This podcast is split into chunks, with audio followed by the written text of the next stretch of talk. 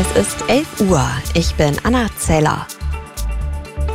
Der Tarifstreit bei der Deutschen Post ist seit gestern beigelegt. In anderen Bereichen kämpfen die Gewerkschaften weiter um mehr Geld.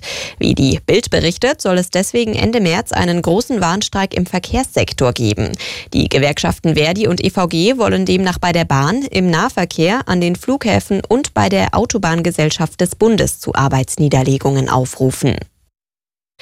Ist die von Bundesgesundheitsminister Lauterbach geplante Krankenhausreform verfassungsmäßig? Das wollen Bayern, NRW und Schleswig-Holstein prüfen lassen.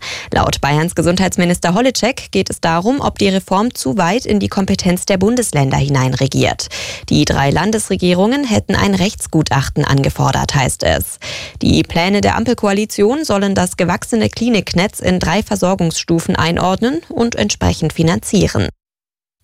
In unserem Schul- und Bildungssystem sollte es tiefgreifende Reformen geben. Das fordert Bundesbildungsministerin Stark-Watzinger. Der Bild am Sonntag sagte sie, das deutsche Bildungssystem stecke in einer tiefen Krise, die uns alle betreffe. Besonders bei der Digitalisierung fordert Stark-Watzinger mehr Tempo.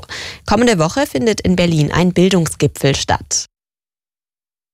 In Bayern gibt es immer weniger Bademeister. Davor warnt der Landesverband der Schwimmmeister. Verbandschef Großmann sagte, die Aussichten für die kommenden Jahre seien sehr düster. Er rechnet damit, dass in zehn Jahren wegen des Personalmangels nicht mehr so viele Bäder aufhaben werden. Das Problem betreffe sowohl Frei- als auch Hallenbäder.